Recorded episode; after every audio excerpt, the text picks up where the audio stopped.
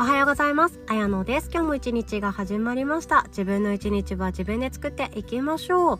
本日は子育ての悩みを軽くして自分をもっと好きになりたいママの味方2月19日にワークショップを開催してくださいますさとみんさんの提供でお送りさせていただきますさとみんさんありがとうございます応援しております楽しみにしておりますワークショップも そして本日の本題はですね褒めたもん勝ちっていうお話なんですね。褒めたもん勝ち。相手褒めるって何ていうか自分は褒めるだけ褒める側に回ってしまうと自分のメリットってなんかね相手に好かれるくらいなんじゃない？って思ったりすると思うんですよね。ただ私はですねもうちょっとだけ深い意味があるなーって思っておりますので今日はそのお話シェアさせていただきます。で相手を褒めるっていうことのメリット。特に3つ挙げるとすると1つ目セロトニンが出ます。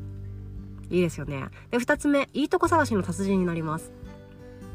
そして3つ目いい話が舞い込んできやすい。っていうことなんですね。でこれ実際に私はそうだなってこの、まあ、1年ぐらいを通して思いました。では早速掘り下げていきましょう。で1つ目のセロトニンっていうお話なんですけどセロトニンが何かっていうと幸せホルモンの中で一番大切って言われている健康で平和で穏やかで幸福感に満ち溢れた毎日を継続させるために必要なホルモンなんですね。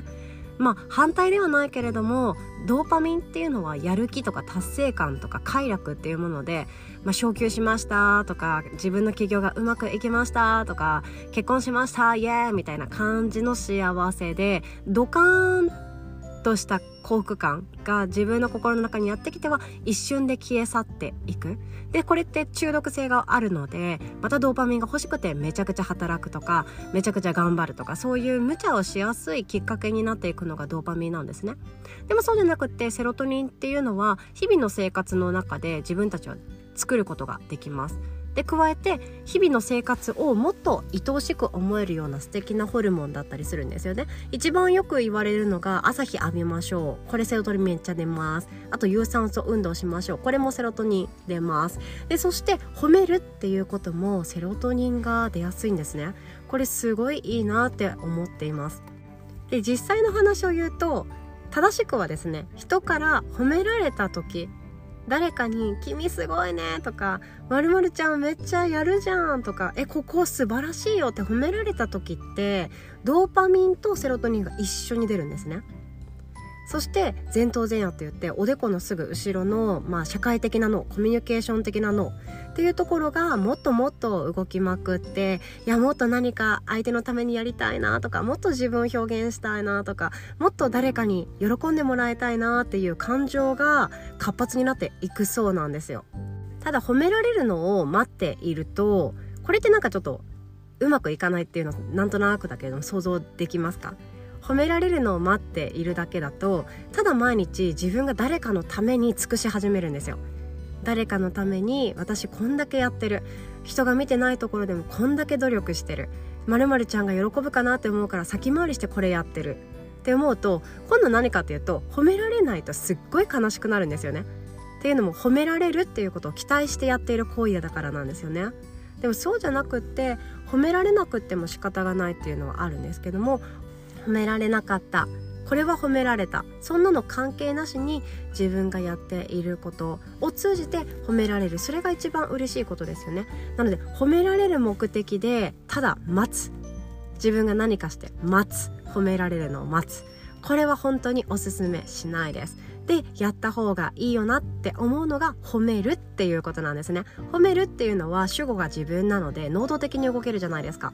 で褒めるっていうメリットが何かっていうとさっきも言ったんですけどもこの褒められる時と同じ効果があるって言われているんですよね。すごいですよね。なので褒められるっていうことがあるじゃないですか。褒められると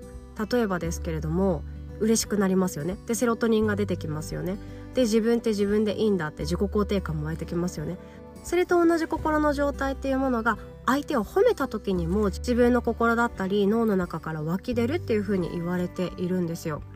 でさらに言ってしまうとあのオキシトシンって聞いたことありますかね？愛情ホルモンというふうにも言われていて誰かを抱きしめたり誰かのお手伝いをしたりその時には愛情ホルモンというのはどんどん分泌されて自分のストレスが緩和したりあ私って毎日幸せだなっていう感覚になっていくわけなんですよね。でそしてコミュニケーションの中でただコミュニケーションの達人になるんじゃなくてお互いに信頼感を増すことができる。このオキシトシンっていうのも相手を褒めた時自分が褒める側ですね。褒める側の人に回った時にこれが分泌されるんですって。じゃあ褒めた方がいいじゃんって思いますよね。褒められたくて何かをするんじゃなくて先に褒めちゃう。こっちの方が私すごいメリットあるというか自分でどうにかできることって大好きなので やってもいいなって思ったんですよね。で自分でどうにかできることって本当大切なんですよ。あの勝間和代さんがお酒やめた一番の理由をこれ言っていて自分でコントロールできないものが嫌いだからお酒をやめましたっていうふうにおっしゃってたんですよね。いやこれ私も納得できるなって思いました。お酒飲むとなんか自分の頭が動いてるしどういうことが起こってるかも理解できるけどなんかめちゃくちゃ速く走りたくても走れなくなっちゃうし面白いことを言おうと思ってもなんかうまく頭が回転しなかったり寝たくないのに眠くなっちゃうとかそんな自分の体の理性というかコントロールできなくなっていくのが嫌っていうふうにおっしゃってたんですよね。なので私もそれすっごい納得できるなって思います。自分でどうにかできることって本当に実は限られていてでもその限られているものっていうものを大きく大きくしていくことはできるんですよね。自分でどうにか動かせるもの意外とあります。ただ私たちは毎日誰かとの間コミュニケーションとか取りながらコミュニティの中団体の中会社の中家族の中で生きている動物なので自分でどうにかすることっていうものは限られてるように見えているんですよね。でもその自分でどうにかできることに集中していきましょう。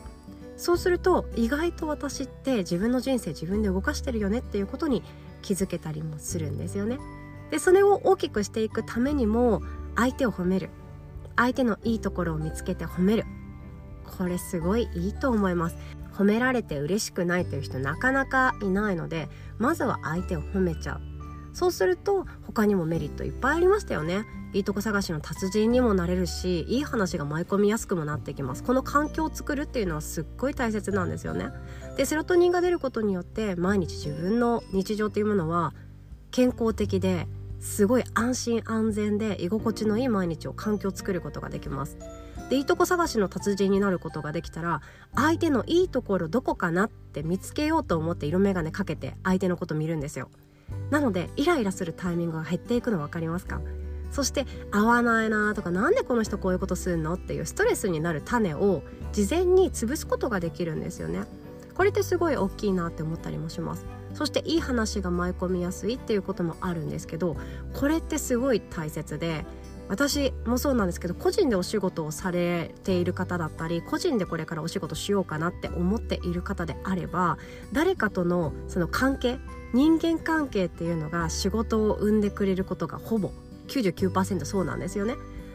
自分がどんな人たちとお付き合いをしているかとかどんな人が周りにいるかそしてどんな相手が自分のことを覚えてくれているかっていうのすっごい大切になっていくんですよ。って思ったら自分にとってもそして相手にとってもウィンウィンな関係を結ぶためには日頃の環境づくりめちゃくちゃ大切です相手の愚痴ばっか言う人とは付き合いたくないですよねできることなら褒め上手の人とばっかり一緒にいたいじゃないですか。って思った時に自分が褒め上手褒める達人になっていればいい話いろいろと舞い込んできます。そしてピンチだなっていう時あこれチャンスじゃんっていうものに出会います。いろんな人から手助けされやすくなります。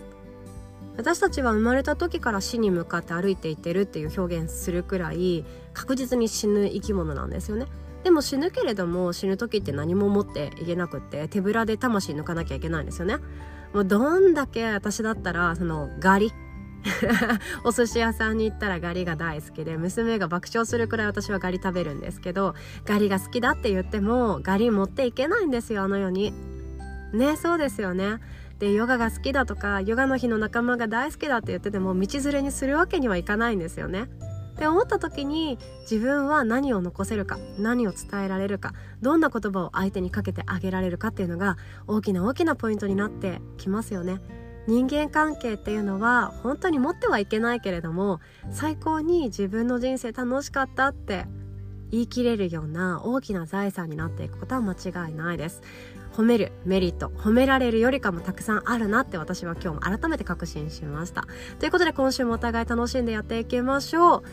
そして2月も新しいことにチャレンジする個人を応援するワークショップ開催予定となっております。